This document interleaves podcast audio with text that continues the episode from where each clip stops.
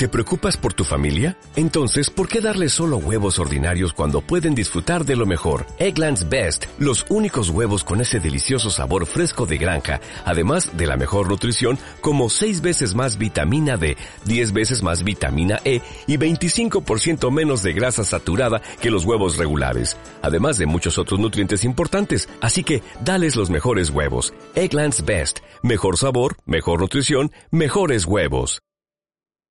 Hacemos comunidad cultural. Pulso Radio.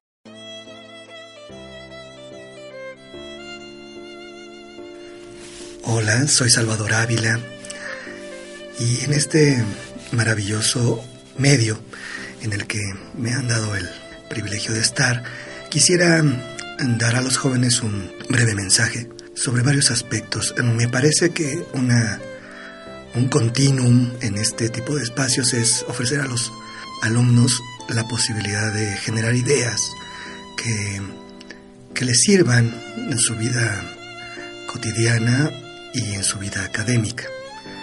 Creo que en esta oportunidad me gustaría hablar un poco sobre, de manera general, sobre la sociedad en la que están inmersos y algunas de las de las causas y de los elementos que componen esta sociedad. En este sentido sería pues, hablar sobre la composición, recomposición, descomposición social que existe y prevalece actualmente en México. Sobre la composición social, los jóvenes ahorita tienen mucho que, que aportar Creo que los actos que cometen, las ideas que generan y que llevan a cabo en sus prácticas aportan, de alguna manera suman, en muchos sentidos, a diversos ámbitos de su vida. Cuando los jóvenes estudian, cuando los jóvenes crean, generan, también dentro de sus ámbitos familiares, personales, lo están haciendo. Es decir, una tarea, un trabajo, no es solamente eso en un acto solitario que va a redundar en una calificación, pues hasta simple, hasta cierto punto eh, inocua. Yo creo que los trabajos, los esfuerzos de los jóvenes actualmente tienen que estar eh, generando cohesión en la familia.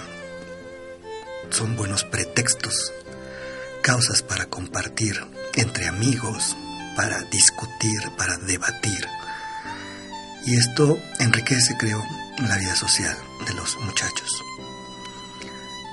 Desde mi punto de vista, eh, los jóvenes, los adolescentes, tienen una gran propensión a, a explorar y explotar continuamente su creatividad.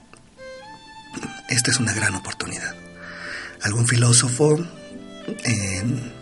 estudiante de la Sorbona en esta universidad, nos decía, que adolescente no es, como todo el mundo piensa, adolecer.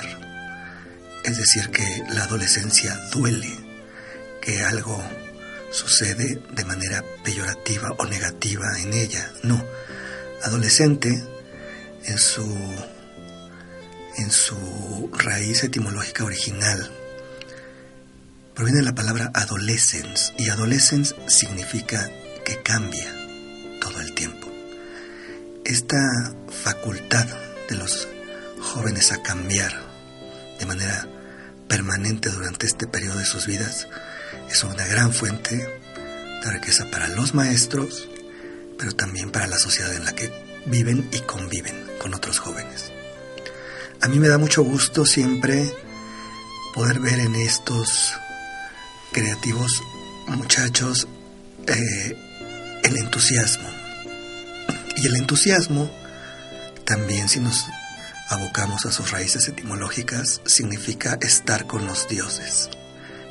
Este, esta posibilidad que tienen los jóvenes de estar con los dioses permanentemente, es decir, de regodearse, de, de, tener momentos de gran satisfacción en el acto creativo, a mí me parece que los dota ahora de una gran identidad y de una gran autenticidad.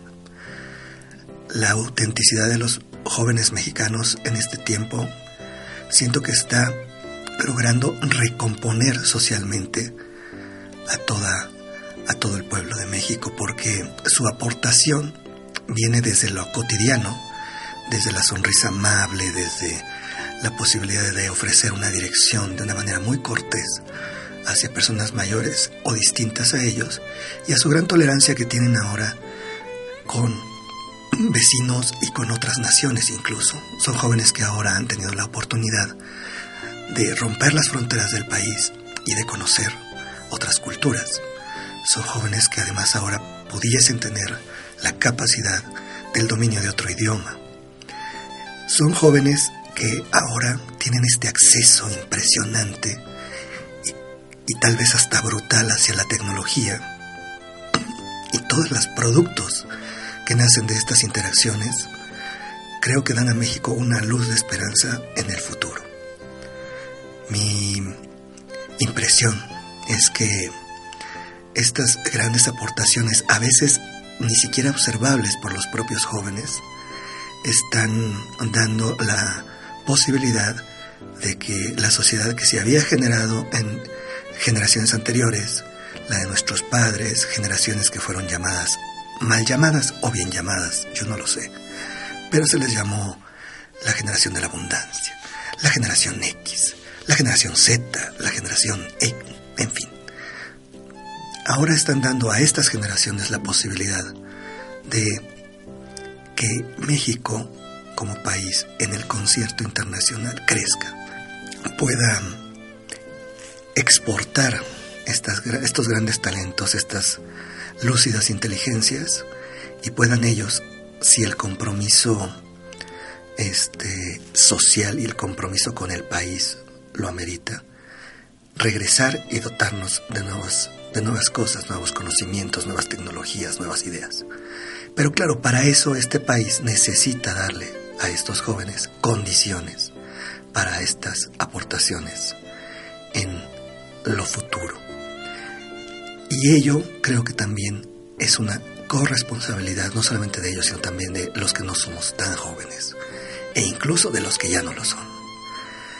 Hay que re, eh, reiterar, hay que construir una nueva dignidad en los jóvenes que les otorgue no solamente respeto, sino conciencia. Y una vez que tengamos jóvenes honorables, respetados por sí mismos, respetados por los otros, respetados desde sus propios cuerpos hasta la comunidad en la que interactúan, es justamente lo que va a posibilitar que esta colaboración y estas aportaciones puedan dar a nuestro país la posibilidad de ser una nación que en teoría estamos destinados a ser una grande y una muy poderosa. Nosotros, eh, en términos generales, creo que diariamente podemos hacer la diferencia, es decir, eh, no sé, el acto más aparentemente insignificante que se me ocurre es esto que llaman la función empática del lenguaje, el saludo.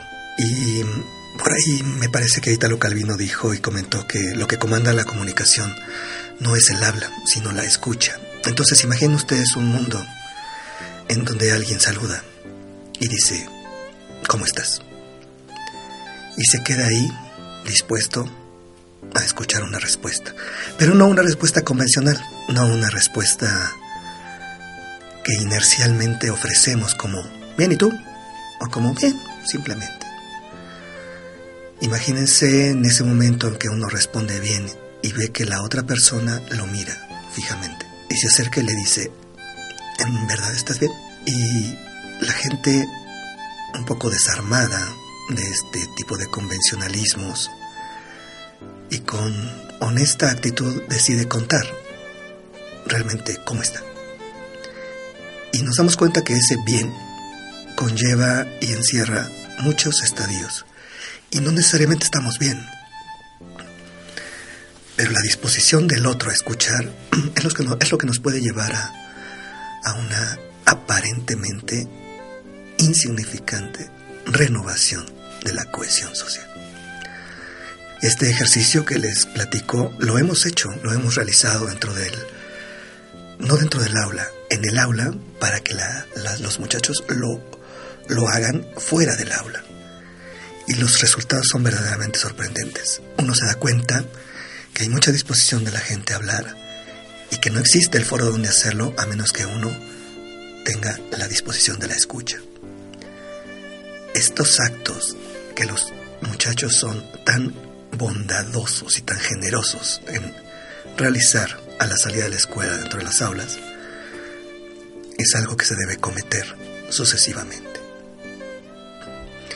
Y estos sucesos sucedidos sucesivamente son lo que empiezan a construir un, un distinto país, una ciudad distinta.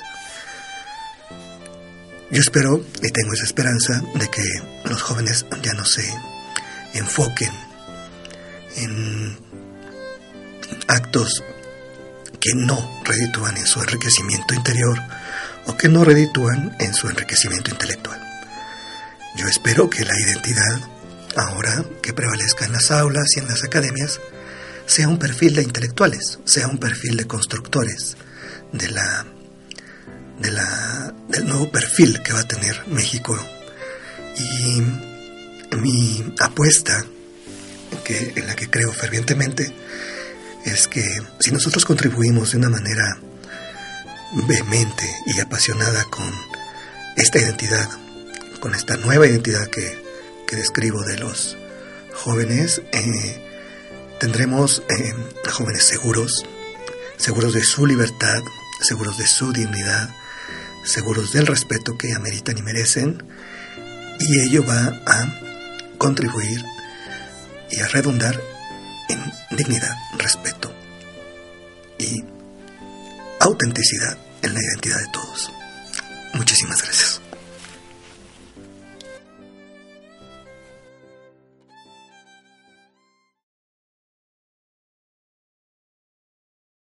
O'Reilly Auto Parts puede ayudarte a encontrar un taller mecánico cerca de ti. Para más información, llama a tu tienda O'Reilly Auto Parts o visita oreillyauto.com.